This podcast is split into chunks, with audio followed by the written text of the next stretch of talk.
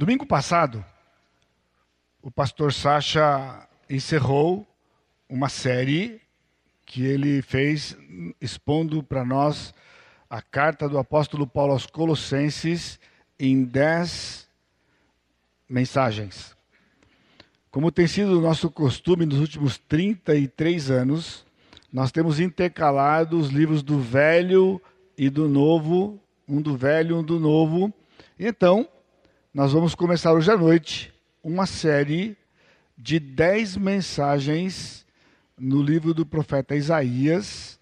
Como o livro é muito grande e as nossas exposições têm sido exposições menores, não é? Então, os, vai ser compreendido dos capítulos 36 até 55. Não vou fazer uma exposição de todo esse texto, mas eu vou pegar então 10 textos, começando hoje com os capítulos 36 e 37. Então, a partir do domingo que vem, começando no capítulo 40, eu vou até 55 pegando textos né, sobre o, o tema de aflições, a esperança em tempos de aflições e sofrimento e provações. Esta série tem como objetivo instruir e desafiar o crente para os momentos de aflição e provações. Eu não sei de verdade como foi que você entrou por aquelas portas, por aquela porta, por essa porta hoje à noite e como você está aqui? Mas certamente o Senhor sabe, porque foi Ele quem moveu, nos moveu a todos para estarmos aqui neste encontro com o Senhor.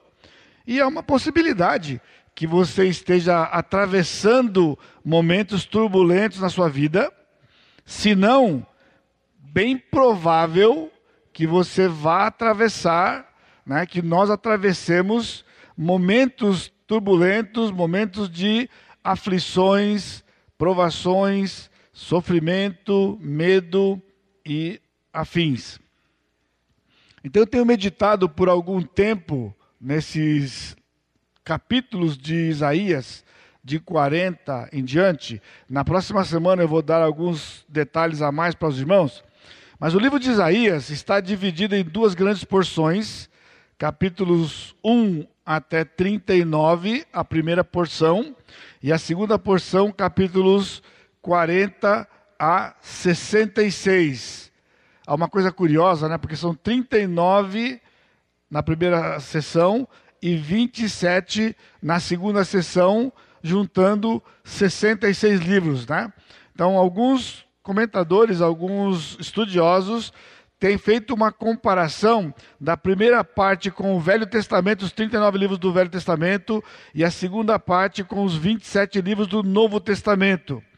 E o que nós vamos ver então vai ser essa transição, por isso eu estou começando no capítulo 36 hoje, porque o capítulo 36 é uma porção toda especial de 36 a 39, embora vamos ficar hoje só em 36 e 37, mas de 36 a 39 é uma porção muito especial em que o Espírito Santo dirigiu o profeta para narrar este fato que é completamente distinto da porção anterior, da porção posterior que nós vamos nos ater, e também de certa forma, distinto de outros profetas e outras profecias no Velho Testamento. Nesses momentos que nós atravessamos, que você pode estar atravessando, né, de aflição, de provações, de angústia, o que está em questão, eu quero já desde o nosso primeiro contato aqui, alertar, né, você, ou nos conscientizarmos, né, de que o que está em questão é a confiança no Senhor. Não sei se na sua trajetória, no seu momento ou em outros momentos que você passou, que você tenha vinculado os momentos de sofrimento, os momentos de dificuldades com este tema da vida cristã que é a confiança no Senhor. Portanto, o, o nosso tempo em Isaías não será profético. Aqui e acolá eu posso mencionar alguma coisa para vocês, mas não é um estudo de profecia. Ele vai ser de vida prática e eu vou me focalizar bastante no nosso relacionamento com Deus, porque este era o objetivo do Senhor quando ele dirigiu o profeta Isaías para mandar esta grande profecia para a nação de Israel. Então, o ponto é em quem ou no que de fato confiamos. Quando alguém lhe pergunta, a resposta sempre é imediata: eu confio no Senhor. Nós somos treinados, somos orientados, desafiados a confiar no Senhor. Mas quando os momentos de dificuldade chegam, o que fica em questão, como eu já disse, é Deus nos colocando à prova de verdade, nos colocando diante desta questão a ser respondida. A pergunta é para você também hoje à noite. Em quem ou no que você está confiado? Aliás, esta pergunta foi feita ao rei Ezequias e nós vamos ler o texto daqui a pouquinho. É diferente a exposição do novo e a exposição do velho. Ambos, ambas são exposições onde nós buscamos conhecer o coração do autor, a mente do autor, que está sendo usado por Deus como instrumento para transmitirmos, para nos apropriarmos e transmitirmos os ensinos. No Novo Testamento, a gente utiliza um recurso, como o pastor Sacha bem trabalhou conosco durante aquelas pregações, fazendo análise gramatical no texto. A gramática nos ajuda muito, também no Velho Testamento. Porém, como o Velho Testamento ele tem um cunho histórico, profético ou de poesia ou palavra de sabedoria, então os textos muitas vezes são mais longos, porque nós temos que conhecer a história envolvendo aquele texto e daí vai ser um exercício para você, um pouco de paciência algumas vezes, como hoje, por exemplo, de nós de acompanharmos, né, você acompanhar textos longos, mas são de grande edificação e grande, desafio, grande desafios para nós. Quando nós pensamos em confiar no Senhor nessa questão, ou em quem nós confiamos, as áreas de abrangência são quatro. Primeiro, confiar na soberania do Senhor. Você realmente confia e acredita que o Senhor é soberano? Esse é um dos atributos dele que nós reconhecemos, mencionamos, falamos, cantamos, mas em momentos de aflição, em momentos de provação, quando tudo está escuro, estamos, passado, estamos passando por aquele vale sombrio, a grande questão do Senhor é: você realmente acredita que eu sou soberano? E que fui eu quem providenciou isso para você? Eu providenciei, eu desenhei para você o que você está passando hoje. A segunda área de abrangência é confiar na sabedoria do Senhor. Então o Senhor está nos perguntando: você realmente confia e acredita de que eu sou sábio e eu sei o que eu estou fazendo com você? Eu tenho um plano para você. Eu estou levando você para algum lugar. Mas você confia nisso mesmo? A terceira área de abrangência é confiar no amor do Senhor. Esta talvez é a área que nós mais somos abalados quando estamos sofrendo. A questão é: Deus está perguntando, você confia? Você acredita que eu amo você? Porque muitas vezes o inimigo vem e semeia na nossa mente exatamente isso. Ele não ama você. Você fala tanto de amor, a Bíblia fala tanto de amor, mas olha o que você está passando. Como que um Deus que ama faz isso com alguém, faz isso com você? O que está acontecendo? Mesmo que o inimigo está semeando isso na sua mente, o Senhor está dizendo para você: você confia? Você acredita que eu amo você? Eu sei o que eu estou fazendo e sou soberano? E, finalmente, outra área de abrangência é confiar na palavra do Senhor. Nós chegamos aqui todo domingo, de manhã, de noite, você vai no agrupe, outros na festa caipira, sempre temos a oportunidade de meditar na palavra. Agora, a ideia é quanto você confia na palavra do Senhor. Confiar no Senhor, confiar na Sua palavra, no seu amor, na Sua soberania e sabedoria em tempos de calmaria, não é virtude. Qualquer um pode fazer isso. Qualquer pessoa neste mundo pode fazer isso.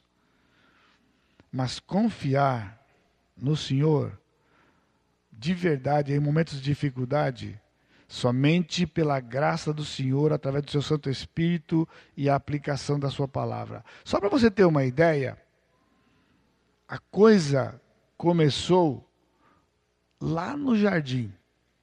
Lá no jardim. O que aconteceu no jardim? Um relacionamento. Deus criou o homem. E o Senhor se relacionou com o homem. Lá no jardim, o Senhor trouxe um mandamento.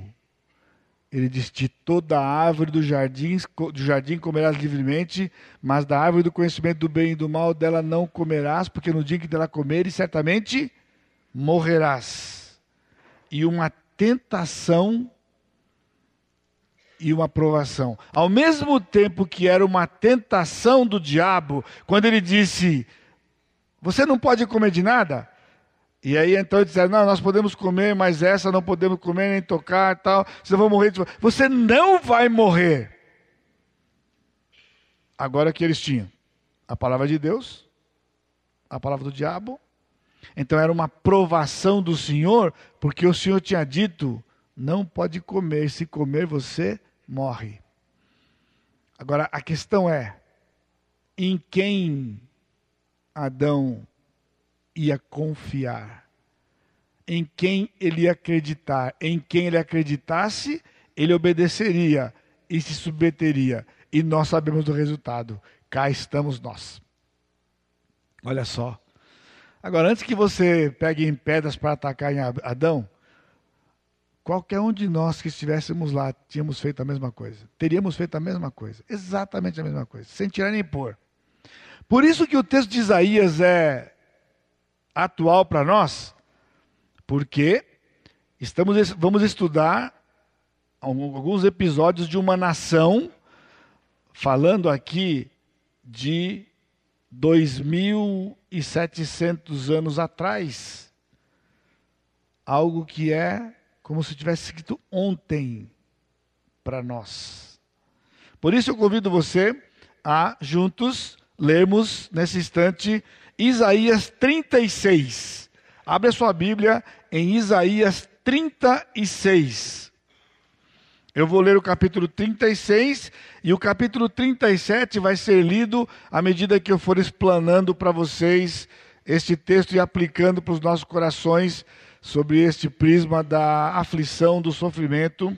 Então o texto diz assim, Isaías 36: No ano 14 do rei Ezequias, subiu Senaqueribe, rei da Assíria, contra todas as cidades fortificadas de Judá e as tomou. O rei da Síria enviou Rabsaque de Laquis a Jerusalém, ao rei Ezequias com um grande exército, Parou ele na extremidade do aqueduto do açude superior, junto ao caminho do campo do lavadeiro. Então saíram a encontrar-se com ele Eliaquim, filho de Uquias, o mordomo, Sebna, o escrivão, e Joá, filho de Asaf, o cronista.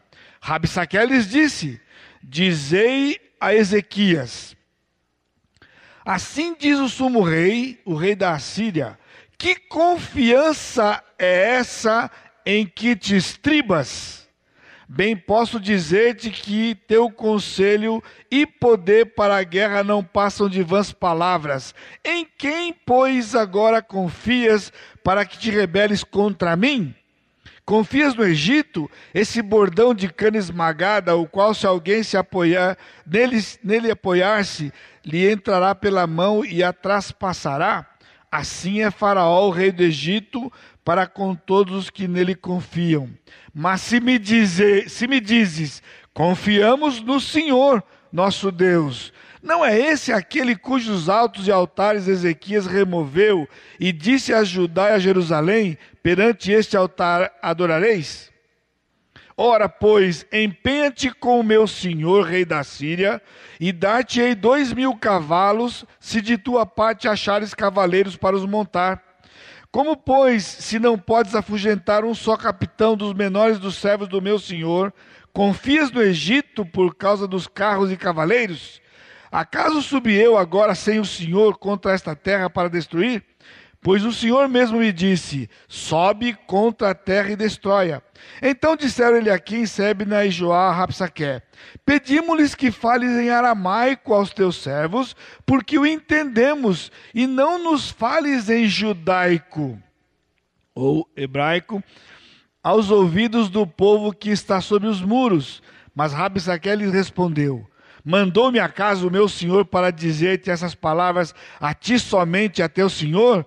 E não antes aos homens que estão assentados sobre os muros, para que comam convosco o seu próprio excremento, excremento e bebam a sua própria urina? Então Rapsaque se pôs em pé, clamou em alta voz em judaico e disse: Ouvi as palavras do sumo rei do rei da Síria. Assim diz o rei: Não vos engane Ezequias, porque não vos poderá livrar, nem tampouco Ezequias vos faça confiar no Senhor, dizendo: O Senhor certamente nos livrará, e esta cidade não será entregue nas mãos do rei da Síria. Não deis ouvidos a Ezequias, porque assim diz o rei da Síria: Fazei as pazes comigo, e vinde para mim, e comei cada um da sua própria vide e da sua própria figueira, e bebei cada um da água da sua própria cisterna, até que eu venha e vos leve para uma terra como a vossa, terra de cereal e de vinho, terra de pão e de vinhas. E não vos engane Ezequias dizendo: O Senhor nos livrará. Acaso os deuses das nações livraram cada um a sua terra das mãos do rei da Síria? Onde estão os deuses de Amate e de Arpade? Onde estão os deuses de Sefarvaim? Acaso livraram eles a Samaria das minhas mãos? Quais são dentre todos os deuses desses países os que livraram a sua terra das minhas mãos, para que o Senhor livre a Jerusalém das minhas mãos? Eles, porém, se calaram e não lhe responderam palavra, porque assim lhes havia ordenado o rei, dizendo: Não lhe respondereis. Então Eliakim, filho de Uquias, o mordomo, Sebna, o escrivão, e Joá, filho de Asaf, o cronista, rasgaram as suas vestes, vieram ter com Ezequias e lhe referiram as palavras de Rabsaque. Dá para você perceber que é um momento muito difícil da nação de Israel, das tribos do sul, as duas tribos do sul, Judá e meia tribo de Benjamim. Você viu aqui que o, o, o rei estava dizendo que eles estavam comendo o seu próprio excremento e bebendo a sua própria urina. A cidade estava sitiada e então agora a Assíria supostamente vinha para invadir a cidade e estava desafiando aqui Ezequias, que era o rei da época. Este texto de Isaías, de 36 e 37, é a narrativa de um fato histórico em Israel nos dias de Ezequias. Este contexto histórico está registrado no livro de Reis, no capítulo 18. Deixa sua mão marcada aqui no 36 e vamos para 2 Reis 18. Nós vamos ler apenas alguns poucos versículos para entendermos o contexto. E olha, irmãos, é muito precioso. Esse texto é precioso. Para você ter uma ideia, esse texto de, que eu li de, de Isaías 36 narra uma história que é repetida em três textos: segundo Reis, no livro de Crônicas e em Isaías no profeta. Lá em meio àquela grande profecia de Isaías, o Senhor dirige Isaías para narrar este fato específico que estava registrado já no livro de Reis e repetido no livro de Crônicas. Capítulo 18, versículo 1 é o contexto deste momento narrado em Isaías 36. No terceiro ano de Oséias, filho de Elá, rei de Israel, começou a reinar Ezequias, filho de Acás, rei de Judá. Tinha 25 anos de idade quando começou a reinar e reinou 29 anos em Jerusalém. Sua mãe se chamava Abi e era filha de Zacarias. Fez ele o que era reto perante o Senhor, segundo tudo o que fizera Davi seu pai. Removeu os altos, quebrou as colunas e deitou abaixo o poste ídolo, e fez em pedaços a serpente de bronze que Moisés fizera, porque até aquele dia os filhos de Israel lhe queimavam incenso e lhe chamavam Neustã. Confiou no Senhor Deus de Israel, de maneira que depois dele não houve seu semelhante entre todos os reis de Judá, nem, nem entre os que foram antes dele. Porque se apegou ao Senhor, não deixou de segui-lo e guardou os mandamentos que o Senhor ordenara a Moisés. Assim foi o Senhor com ele, para onde quer que saía, lograva bom êxito. Rebelou-se contra o rei da Síria e não o serviu. Feriu ele os filisteus até Gaza e seus limites, desde as atalaias dos vigias até a cidade fortificada. Observe agora essa transição importante para o nosso assunto hoje, versículos de 9 em diante. No quarto ano do rei Ezequias, que era o sétimo de Oséias, filho de Elá, rei de Israel, subiu Salmaneser, rei da Assíria, contra Samaria e a cercou. Ao cabo de três anos foi tomada, sim, no ano sexto de Ezequias, que era o nono de Oséias, rei de Israel, Samaria foi tomada. O rei da Assíria transportou Israel para a Síria e o fez habitar em Ala, junto a Abor, ao rio e ao rio Gozã e nas cidades dos Medos, porquanto não obedeceram à voz do Senhor seu Deus, antes violaram a sua aliança e tudo quanto Moisés, servo do Senhor, tinha ordenado, não o ouviram nem o fizeram. Então, a partir do versículo 13, é exatamente o texto que nós lemos lá em Isaías, no capítulo 36. O que nós vimos aqui nesse texto de Reis, versos de 1 a 7, foi a fidelidade de Ezequias e a sua confiança no Senhor. Diferente de outros reis narrados lá na história de Israel, Ezequias tinha sido um bom rei, um rei fiel. O texto diz que nunca houve outro rei depois do que ele, e nem mesmo antes, tirando exceto Davi, que era o pai da geração dos reis que foram fiéis ao Senhor. De Davi até Ezequias não houve outro como ele, e de Ezequias para frente, até quando Israel foi levada, ou Judá foi levada para a, a Babilônia, houve outro rei. Então, primeira coisa importante, as tribulações, as dificuldades não acontecem só porque estamos fazendo coisa errada ou porque estamos longe do Senhor. Isaí, eh, nós estamos vendo aqui a performance deste cidadão aqui. A invasão de Israel que ele menciona aqui são as dez tribos do norte. Ezequias é rei das duas tribos do sul, chamadas Judá. Então, isso é importante, porque se nós tivéssemos tempo, e se você tiver o desejo, eu, eu aconselharia você muito, preparando-se para essa série de Isaías, que você lesse na sua casa toda essa história, né, que são de três, quatro capítulos, Ezequias era um homem tão perto de Deus e confiava tanto no Senhor que quando o rei da Síria, no caso aqui Salmaneser, invadiu, veio para subjugar e tomar as cidades de Judá, Ezequias lhe resistiu bravamente e ele nunca entrou na cidade. Mas há um momento de transição, que está aqui no texto que você vai ler na sua casa, que quando Salmaneser invadiu as tribos do norte e dominou as tribos do norte, algo aconteceu com Ezequias. E Ezequias, de repente, deixa de confiar no Senhor e passa a temer o rei da Síria e paga tributo para ele uma grande quantidade de prata e uma grande quantidade de ouro, ao ponto de tirar o ouro das portas da cidade, do templo, tirar o ouro das portas para mandar para o rei da Assíria.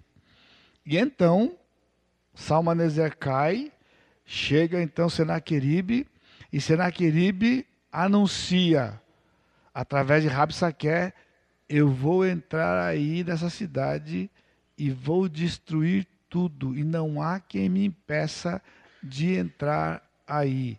Este é o caso de Ezequias, exatamente o momento que Ezequias está vivendo. Agora, você está escutando?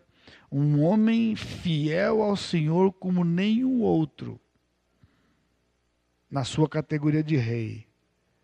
De repente, toda a confiança no Senhor o leva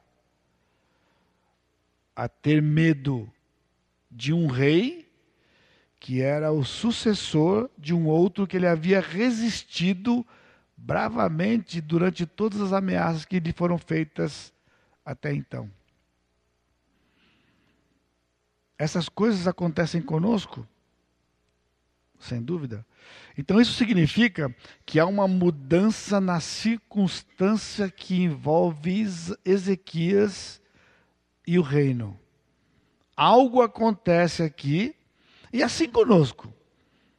Algo acontece que as circunstâncias da nossa vida mudam. Por isso eu disse há pouco para você.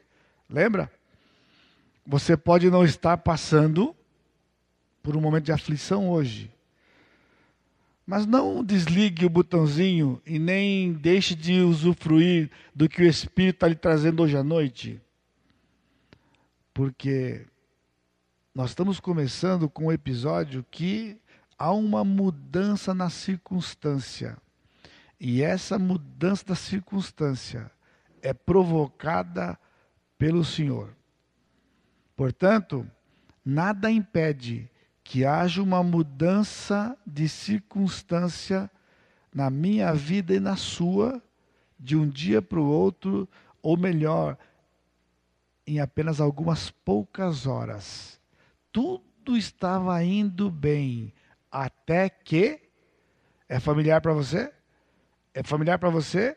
Que está indo tudo bem até que tudo ia bem no reino de Ezequias até quando de repente o sítio de Samaria se tornou numa grande invasão.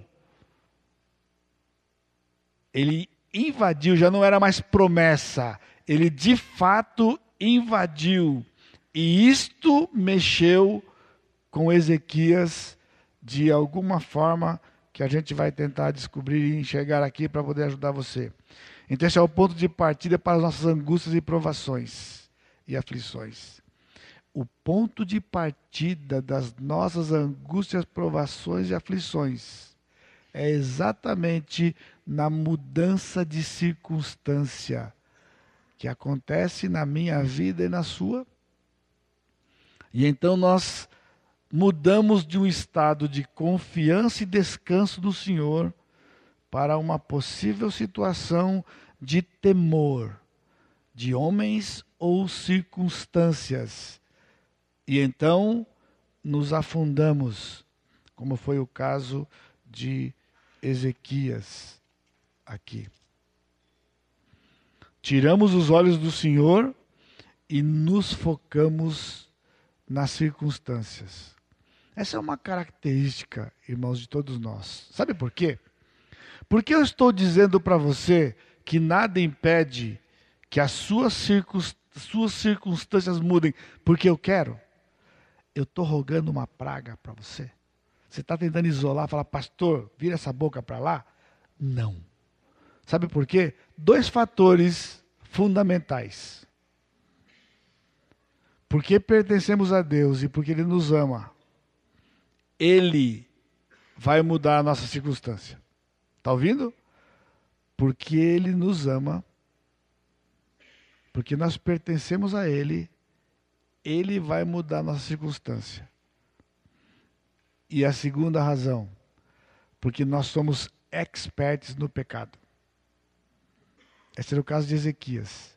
Ezequias ia indo muito bem, até quando o medo o levou ao ponto de tirar o ouro da casa do Senhor para pagar tributo para um homem que diz que ia invadir a cidade.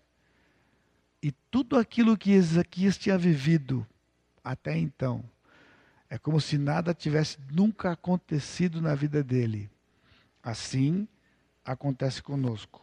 Agora, louvado seja o Senhor, de que o caminho de volta não é mudar a circunstância ou esperar que elas mudem de novo, como se os ventos passaram a ser contrário, vamos esperar agora quando os ventos forem favoráveis. Não, a mesma circunstância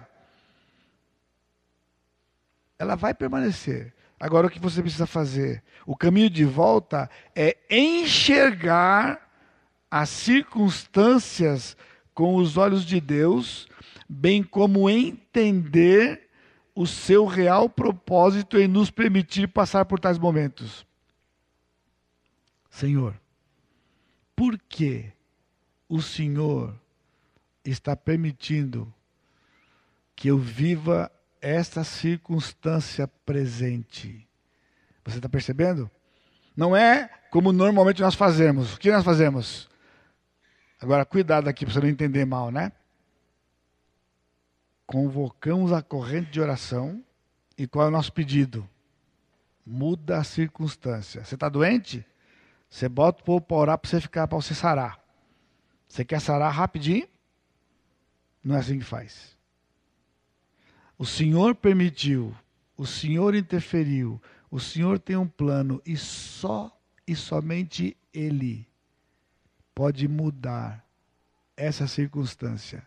Mas Ele quer que você e eu, que nós enxerguemos o Senhor, o que é o seu real propósito quando nos permitiu fazer isso. Portanto, os momentos de angústia e provação constituem oportunidades para vermos a manifestação da glória do Senhor no livramento. Foi exatamente o que Ezequiel experimentou o que muitos de nós temos experimentado e que você poderá experimentar se hoje à noite você está aqui e está atravessando um momento de angústia, aflição e provação. Elas são oportunidades para vermos a manifestação da glória do Senhor no livramento. E digo para você: não há substitutivo. Se o Senhor, como querem os dar prosperidade, e não vai acontecer, se o Senhor tirasse de nós as nossas aflições, as nossas angústias e tribulações, nós não veríamos mais a sua glória e o seu livramento. Nunca mais. Porque Ele nos ama e Ele quer manifestar a sua glória, Ele continua mudando as nossas circunstâncias, para que então Ele se apresente glorioso e traga o livramento. E está aqui, e na sua imutabilidade, ele continua fazendo assim até hoje. Então, no texto que nós estamos lendo aqui de Isaías 36 e 37, com esse apêndice do, do 18 de 2 Reis, que eu li o pedacinho que deu a circunstância para que. Porque no, em Isaías ele não menciona antes do 36 aquela circunstância de que Israel do norte tinha sido invadida. Só aparece quando Rapsaque chega e manda a notícia que vão invadir Israel. Então lembre-se, Israel estava sitiado, Ezequias confiava no Senhor, mas quando as tribos do norte foram invadidas, algo aconteceu no coração deste homem, ele deixa de confiar no Senhor e passa agora a viver um momento de angústia, sofrimento, como chefe de uma nação, ao ponto de vender ouro, que era consagrado ao Senhor, para pagar tributo. Então vamos lá. Primeiro, uma situação de angústia, tristeza e incerteza. Esse era o caso de Ezequias. O que é comum numa situação como essa de angústia, tristeza e incerteza? Nos afundarmos no problema. Talvez é assim que você está aqui hoje à noite. Seu coração está complicado, alguns até já chegam ao ponto de medicação.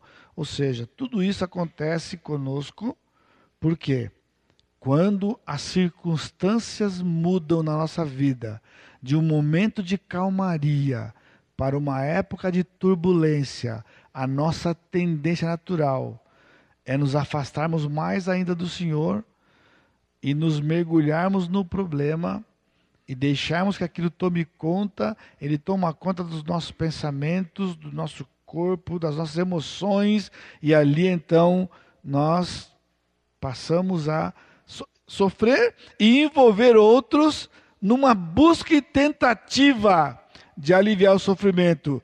Só para você não sair daqui com um pensamento equivocado, eu não disse que você não possa convocar a corrente de oração. Eu disse que nós convocamos a corrente de oração com o pedido errado para que Deus remova, ou seja, que ele tire aquela circunstância ruim. Eu não quero aquela, eu não gosto daquela circunstância. Eu não quero sofrer. Eu quero voltar àquele estado que eu estava quando tudo estava bem. Mas tudo estava bem. E por que ficou ruim? Sabatina, durante a mesma aula, duas razões. Porque Deus nos ama então ele muda a circunstância, para que então ele se manifeste com a sua glória e livramento, e porque nós somos expertos no pecado. Pecamos e o Senhor nos tira e nos traz de volta. Nós ficamos abatidos, nós sofremos e muitas vezes até entramos em desespero. Agora, ao contrário deste lado comum, quando estamos em angústia, tristeza e incerteza, esta circunstância deve nos mover em direção a Deus e não de nos afundar nas circunstâncias. Vamos observar o que aconteceu com, com Ezequias. Capítulo 37, versos 1 e 2 em meio a uma situação de angústia, tristeza e incerteza, o que Ezequias fez? Leva a um coração quebrantado. O Senhor quer o seu coração e o meu quebrantado. Nós já não estávamos mais quebrantados. Ezequias não estava mais quebrantado. Ezequias estava simplesmente desfrutando das grandes vitórias que o Senhor dava e desfrutando da sua performance de confiança no Senhor. Isso não era bom. Isso não era bom. Rapidamente, irmãos, quando estamos na calmaria, nós entramos assim desfrutar da calmaria, desfrutar das bênçãos do Senhor. Mas não estamos percebendo, estamos nos afastando do Senhor gradativamente. Então, na sua soberania, sabedoria e amor, ele interfere e muda a circunstância Por isso, não é para nos distanciarmos mais. Deve nos levar a um coração quebrantado. Tendo rei Ezequias ouvido isto, ouvido isto o quê? O cidadão inimigo subiu no muro e começou a falar a língua do povo de Israel. E ameaçar todo mundo, vamos invadir, ninguém vai impedir, e eu quero saber do seu reino que ele está confiado. No Egito, e aí vai, no Egito, não, no Senhor. Ezequias rompeu com o Senhor, ele achava. Ele até cita que Ezequias tinha removido os altos, porque ele era o inimigo pagão, ele não sabia que Ezequias removeu os altos em obediência e fidelidade ao Senhor. E então aquele inimigo começou a blasfemar do Senhor. O que ele fez? Em cima do muro, aí pensou, não, fala a sua língua, a gente entende. Falei, não, é para falar a sua. O meu rei mandou para falar a sua, que é para todo mundo ficar apavorado mesmo. Essa era a ideia. Então, quando Ezequias recebeu essa notícia, que o povo estava alarmado, o que ele fez? Rasgou as suas vestes. Aqui, só você saber, pessoal, não entender mal, o texto não diz que ele arrancou as vestes. Rasgar a veste não é rasgar, não, é, na ponta lá da orla fazia um rasgo. Então, qualquer pessoa em Israel que andasse com a veste, com um talho lá embaixo, não é essa moda que a mulherada corta, rasga aqui não. Rasga um tanto, aquilo era sinal de contrição, era sinal de humilhação. Rasgou as suas vestes, cobriu-se de pano de saco. Tirou aquela. Ele estava com as suas vestes de rei, rasgou um pedaço e colocou sobre elas pano de saco e entrou aonde? Na casa do Senhor. Eu não sei quanto tempo fazia que Ezequias não dava uma passadinha por ali. Eu não sei aonde o Senhor vai levar você. Ele vai levar você à casa dele, para perto dele. Talvez você está aqui hoje, depois de bastante tempo, que quando estava tudo bem, você tinha um punhado de compromissos, você tinha uma agenda complicadíssima e o Senhor não fazia parte dela. Então o Senhor fez o quê? Mudou a circunstância e levou você a ver um momento de aflição. E se você está dirigido pelo Espírito, em vez de se afastar do Senhor, você fica em contrição, se aproxima dele e vai para onde? para a casa do Senhor. Por isso você está aqui e eu estou muito feliz de ver você aqui. Porque o meu Deus, o seu Deus, trouxe você aqui. Porque se tivesse tudo bem, você não estava aqui de novo hoje. Ele ama você. Ele nos ama. Ele amava Ezequias. Versículo 4, na primeira parte, por, aí então ele vai ao único que tem solução. Para onde Ezequias foi? Foi para o Senhor. Ele levou os seus subalternos lá, né, que está aqui, ali, aqui, os mesmos três lá, que eles também rasgassem as suas vestes e os enviou ao profeta Isaías. E eles foram aonde? Versículo 4. Porventura o Senhor teu Deus terá ouvido as palavras de Rapsaque, a quem o rei da Síria o Senhor enviou para afrontar o Deus vivo? Olha a pergunta. Vai lá e pergunta o profeta. Escuta. Será que o Senhor ouviu o que esse camarada estava dizendo em cima do muro? Irmãos, Ezequias estava abalado. Você não tem noção quanto. Ele disse para Isaías: O Senhor teu Deus. Ele estava tão inseguro, ele estava tão mal, que ele nem conseguiu falar o Senhor nosso Deus. O Senhor teu Deus.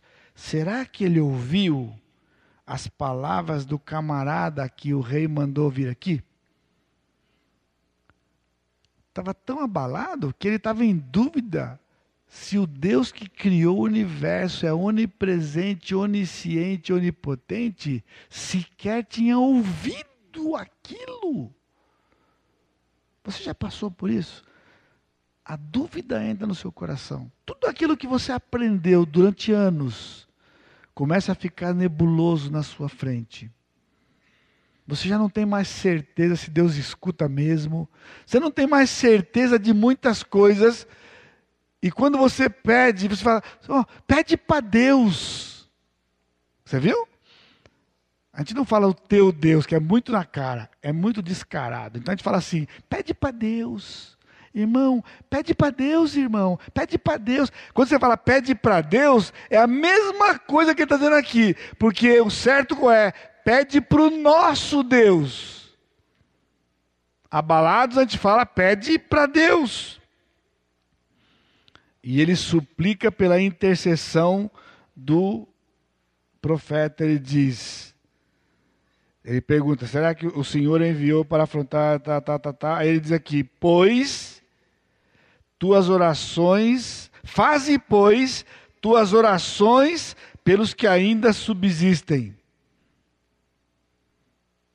recorre. Recorre. Pede. Suplica a intercessão. Porque muitas vezes também, quando você está em angústia e provação, não sei porquê, pessoal, você tem problema com o pastor. Você fica com raiva do pastor. Não sei porquê. Aprende com Ezequias. Ezequias não estava com raiva do profeta. Ele via no profeta intercessão. Por isso recorreu ao profeta. E você não precisa mandar intermediário. Todos nós pastores aqui da igreja temos o telefone certo, endereço certo, tudo certo. É só você entrar em contato e dizer Pastor, me ajuda. Vamos buscar o Senhor juntos. Entendeu? Entendeu? Ezequias mandou aqueles homens irem buscar o, o profeta e disse: Por favor, roga ao Senhor para que o Senhor interfira, para que o Senhor interfira. Medo e ansiedade formam o cenário do Filho de Deus. Quando as coisas pegam, quando a circunstância muda, olha só, o medo e a ansiedade vão formar o nosso cenário. Por isso só há um lugar para ir. Buscar o Deus de toda a terra, o seu Deus, o meu Deus, o nosso Deus, que está lá só esperando. Você acredita? Ele está esperando. Ele está esperando. Ele é aquele pai do filho pródigo que estava todo dia esperando o seu filho voltar. Por isso, a fome naquela terra, o cidadão foi comer com bolota com os porcos e assim por diante. Segundo, a origem do medo. Por que temos medo? Por que você está com medo hoje à noite? Por quê? Você sabe? Não, você sabe que está com medo. Mas há uma boa possibilidade que você não saiba por que você está com medo. Pois é, o texto aqui nos ajuda a entendermos. O medo, irmãos, não surge do nada. Essa ideia de que o medo vem de repente é um conceito da psicologia. Embora ele venha subitamente, mas lembre-se, as circunstâncias mudaram. E então o medo se instalou. Por isso guarde. Ele não, o medo não veio do nada. Olha só, diante das bênçãos do Senhor, nós temos a tendência de nos afastarmos dele. Isso aconteceu com Ezequias. Então Deus age para nos trazer de volta. Normalmente com um evento que eu chamo de precipitador. Normalmente um evento precipitador. Aí nós descobrimos o que? Então, então a prosperidade do Senhor, a vitória dos inimigos, aí então um evento precipitador. Eu não vou reler o texto, porque eu já li lá. Qual foi o evento precipitador de Ezequias? Ele recebeu um WhatsApp. Ezequias, você não sabe, fi, mas o rei Salmaneser invadiu os dez tribos do norte e foi um forfé só. E agora o cidadão diz que vai entrar aí. Já recebeu uma notícia assim? Já viu? Notícia ruim? Salmo 102, 112 diz que o homem que confia no Senhor, ele não se abala com má notícia. Mas não é assim que normalmente quando a notícia vem, vem como um punhal, né? Tava tudo bem até aquela notícia. Quando aquela notícia veio, deu aquela bagunçada. Foi o que aconteceu aqui. O medo de Ezequias se instalou porque recebeu uma notícia que não era com ele, era com o irmão dele, com Israel. Ó, Israel caiu e o próximo a cair é você tudo ia bem na vida de Elias. Elias matou 450 homens. Uma tremenda e brilhante vitória. Mandou descer fogo do céu, consumiu o altar e lambeu a água em volta do altar. Então, lá no Monte Carmelo, depois da façanha, depois do feito, ele tinha que descer e para onde? Para sua casa. E ele desceu.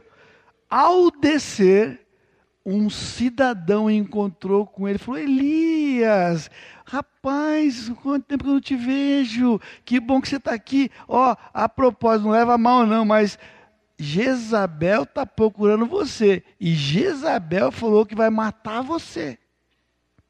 Agora diz para mim, irmãos, diz para mim, diz para mim, diz para mim. Como que um homem que mata 450 homens recebe uma notícia que uma mulher quer matá-lo e o cara entra em parafuso, anda cento e tantos quilômetros e vai esconder numa caverna e fica escondido lá? O medo tomou conta desse homem por causa de uma notícia. Agora sabe o que aconteceu? Lá no Monte Carmelo, o orgulho entrou no coração dele. Porque mandar descer fogo do céu daquele jeito, pessoal. Olha, eu vou contar para você. É uma coisa respeitável. Vai pro currículo. E o camarada estava por cima, ainda matou 450 profetas. Mas o Senhor não trabalha nisso, não. Sem contar aquela zombaria toda lá, né? Que não estava no script do Senhor, não, viu? O negócio do Senhor é: vai lá, quem descer fogo do céu é Deus, quem não descer, mata. Simples como isso. Mas Elias tinha que dar uma floreada na coisa, né? A monta aí, primeiro você, e ficar a manhã inteira se retalhando e eles zombando. Ah, grita mais alto, seu Deus deve estar dando uma voltinha por aí. E ficou a manhã inteira linguagem popular, tirando uma. O senhor não disse para fazer assim. O senhor nunca disse que é para humilhar ninguém, não, viu? Estabelece que Deus é Deus e ponto. Simples. Tira os olhos do Senhor e coloca nas circunstâncias. Abala a confiança no Senhor e ela é trocada por temor a homens rapidinho. Aí o Senhor, então, pela misericórdia dele, manda uma palavra corretiva. A palavra corretiva é versículo 6. Isaías lhes disse. Receberam Isaías, foram para procurar Isaías, Isaías recebeu o pessoal, Isaías lhes disse: Dizei isto a vosso Senhor. Assim diz o Senhor. O que o Senhor disse, irmãos? A coisa que nós não gostamos de ouvir, quando estamos com medo. Sabe o que o Senhor mandou dizer para ele? Não tem medo. Você já teve medo alguma vez? Já teve medo? E quando alguém falou para você, não, não tem medo. Foi simples, não foi? Então, de repente, você desligou a chavinha e parou de ter medo. Não foi assim. Mas é assim com o Senhor. O Senhor queria que aquele homem refletisse: este medo não combina com você. Eu não dei esse medo para você. Eu dei a circunstância para você. O medo, se fosse usar essa linguagem popular, o medo não te pertence. O medo não te pertence.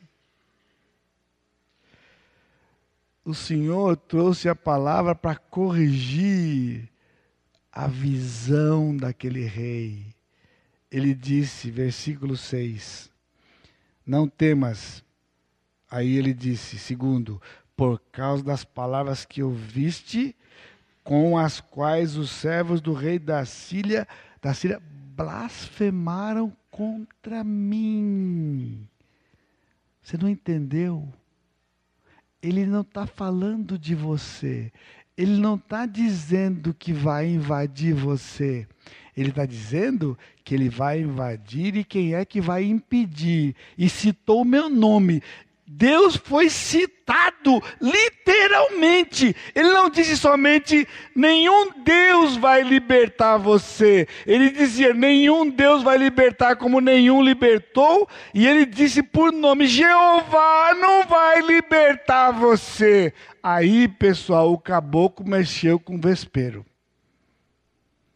Porque Jeová ouviu e disse para o profeta: Diz para Ezequias: não fica com medo. Eles blasfemaram contra mim, contra mim.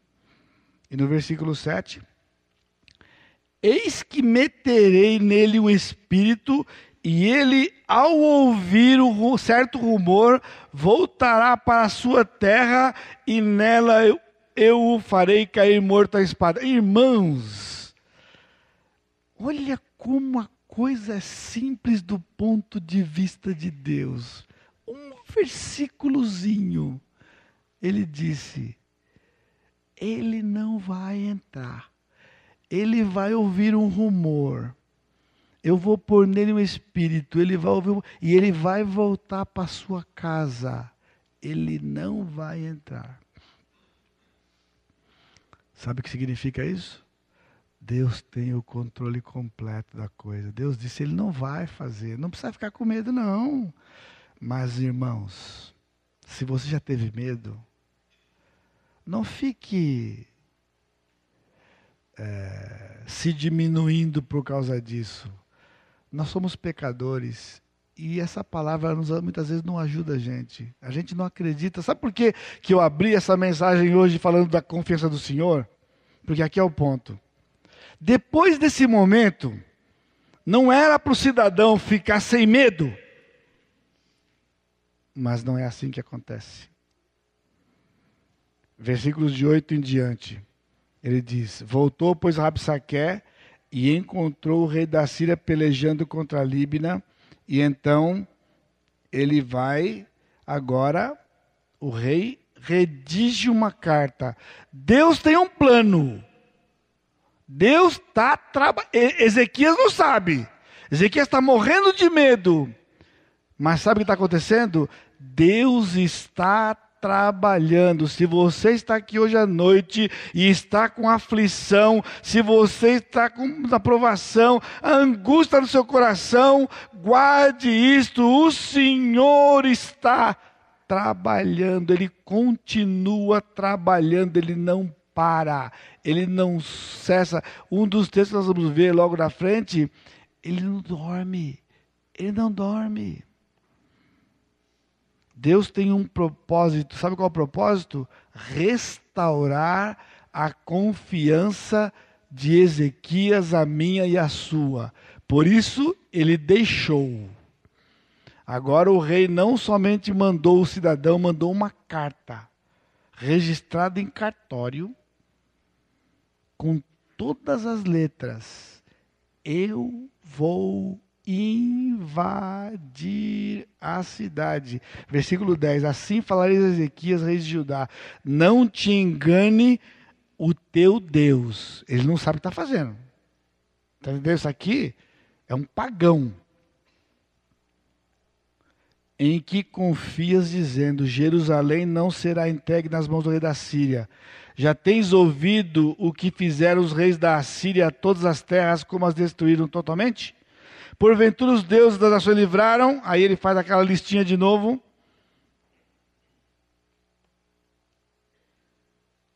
Agora, veja, por que, que Deus não age imediatamente? Porque se ele agir imediatamente, nós voltamos àquela situação anterior de ficar longe dele.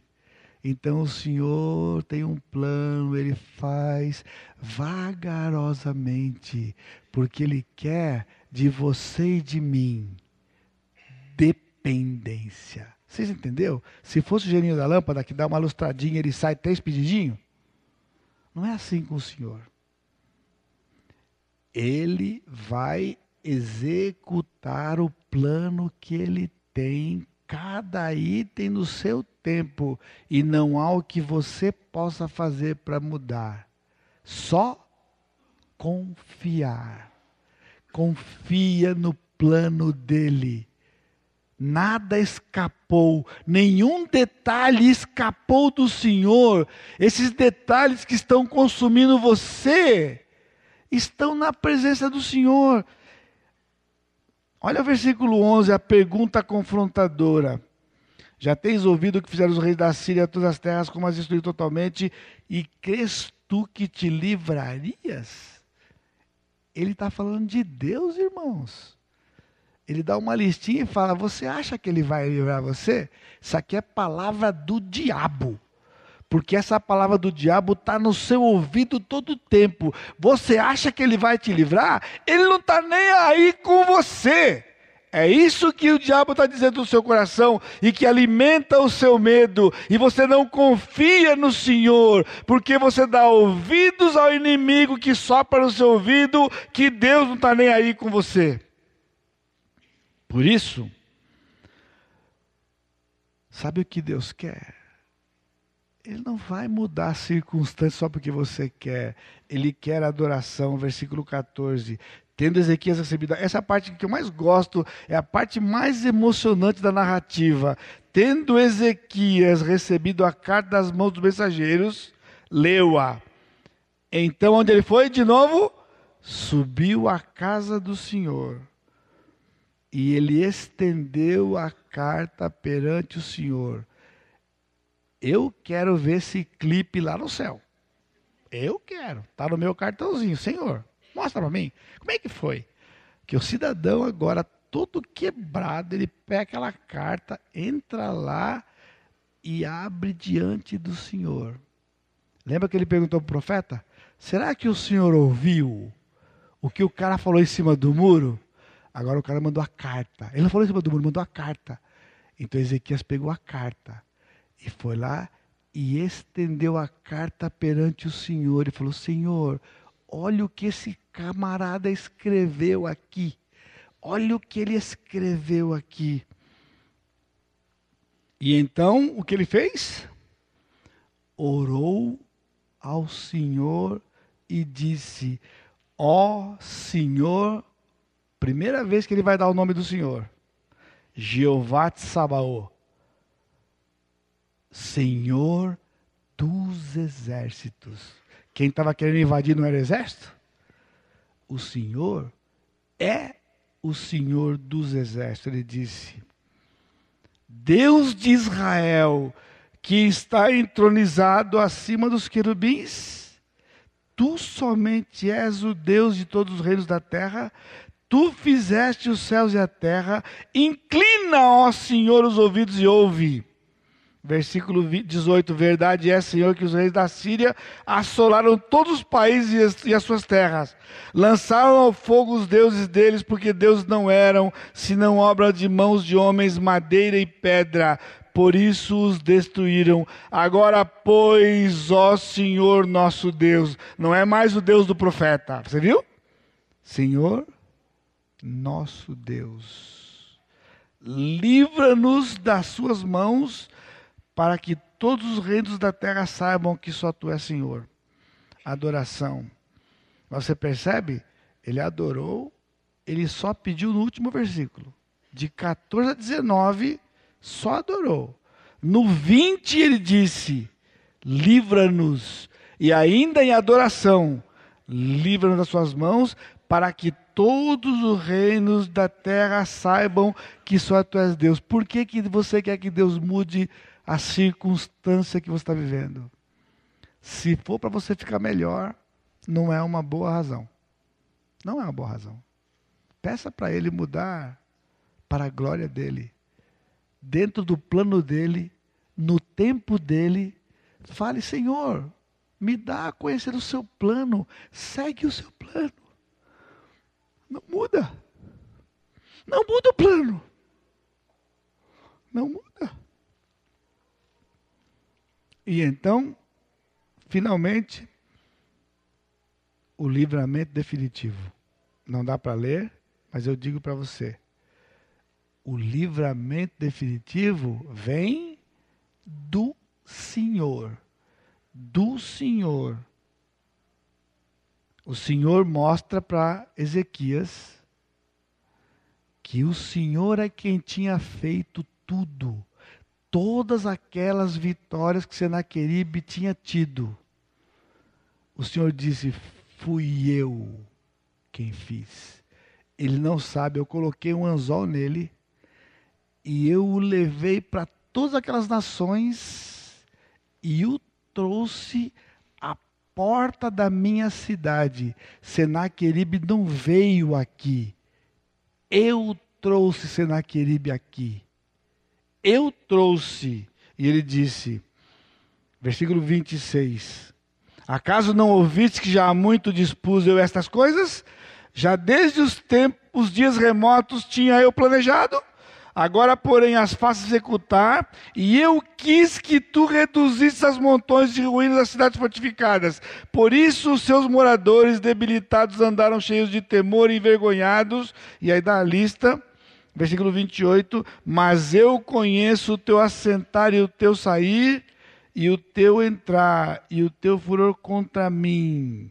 E por causa do teu furor contra mim, e porque a tua arrogância subiu até os meus ouvidos, Eis que porei o meu anzol no teu nariz. Tem até uma musiquinha aí. Do sapatinho de fogo. E eu. E o meu freio na tua boca. E te farei voltar pelo caminho por onde vieste. Deus continuará no controle. Ele vai continuar no controle. Ninguém nunca teve controle, só foi o Senhor. A resposta certa e segura, versículo 33. Pelo que assim diz o Senhor, acerca do rei da Síria. Olha, irmãos, guarde isso. Leia em casa. Se você está em angústia, leia isso aqui todo dia. É remédio. É remedinho para você. Não entrará nesta cidade, nem lançará nela flecha alguma, não virá perante ela com escudos, nem há de levantar tranqueiras contra ela. Pelo caminho por onde vier, por esse voltará, mas nesta cidade não entrará não entrará, não lançará flecha alguma, não virá com escudo. A guerra, irmãos, é espiritual. Voltará, não entrará. Agora veja o que o Senhor disse, versículo 35. Por quê? Porque eu defenderei esta cidade para a livrar por duas razões: por amor de mim mesmo e por amor do meu servo Davi. Irmãos, Deus amava muito, muito, muito, muito Davi. E às vezes, sabe que eu me sinto à vontade? Porque eu não sei se a Bíblia já narrou alguém mais pecador que Davi. Há muitos detalhes da vida deste homem. Mas também não há outro que o Senhor se refira como se referiu a Davi. Até quando Israel foi invadido, ele disse: Não vai fazer nada além do que eu planejei por amor a Davi, porque o Senhor fez uma aliança com Davi. Agora eu quero dizer uma coisa para você, terminando. O Senhor fez uma aliança comigo e com você na cruz de Cristo. E por amor ao Senhor Jesus Cristo, Ele guarda você e Ele protege você. Ninguém pode pôr a mão em um de nós sem a permissão do Senhor, porque somos povo de propriedade exclusiva do Senhor. O que está acontecendo com você é o Senhor que está agindo, porque Ele não quer largar você. Se Ele quisesse, deixava você à mercê de você mesmo. Mas louvado seja o Senhor que Ele não faz isso. Ele nos leva ao sofrimento.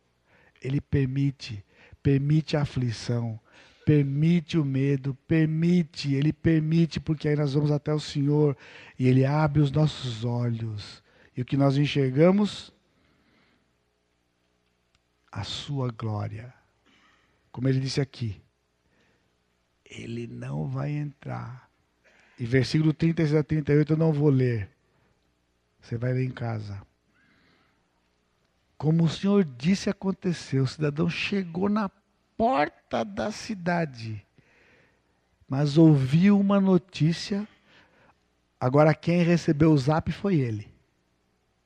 Agora foi ele que recebeu o zap. Não foi o Ezequias que recebeu o zap. Invadiram Samaria. Ele recebeu um zap. E o Senaqueribe voltou para casa.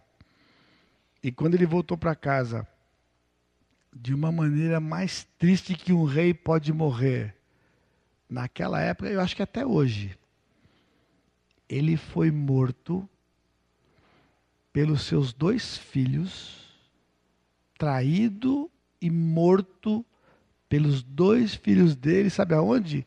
Enquanto ele adorava o seu Deus. Deus fez de encomenda. Ele não tem um Deus? Pois na casa do Deus dele, sabe o que Deus está dizendo? O Deus dele não podia nem livrá-lo dos filhos dele, pois os filhos dele o mataram no templo do seu Deus. Mas no templo do nosso Deus, ninguém entra por causa da santidade dele. Ele cobre aquele lugar com o seu manto, com a sua veste, e ele nos protege. Por isso, se você está passando por momentos de aflição, ou se por acaso você, quando você vier a passar, venha para este lugar seguro, que é a palavra do Senhor. Restabelece, reconhece, eu não tenho confiado no Senhor. Ele já sabe. Humilhe-se e diga como aquele filho daquele homem, o filho que estava endemoniado quando Cristo desceu do Monte da Transfiguração.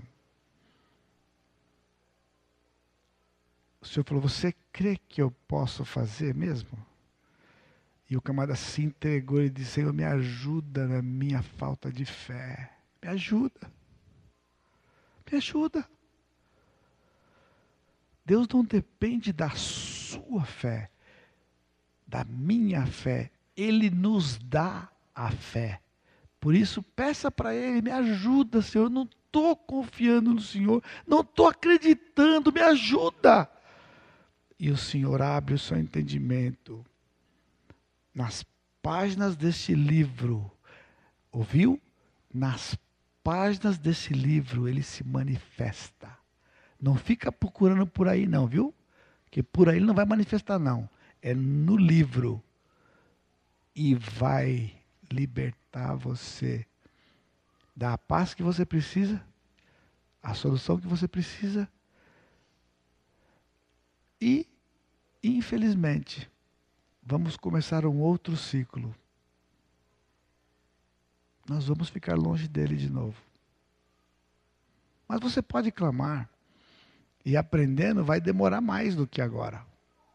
Até quando ele vai nos levar para perto dele e nunca mais vamos ficar longe dele. Amém? Nosso Deus bendito. Te louvamos, Pai. Porque o Senhor é nosso Deus. Pai, que essa palavra seja de consolo e esperança para o teu povo aqueles que já estão atravessando momentos difíceis, mares revoltosos. Que eles possam meditar nessas palavras, se localizar e receber o livramento do Senhor e ver a manifestação da tua glória para o teu louvor que a graça do Senhor Jesus Cristo, o amor de Deus Pai e a consolação do Espírito Santo seja com todo o teu povo hoje e sempre. Amém, Senhor.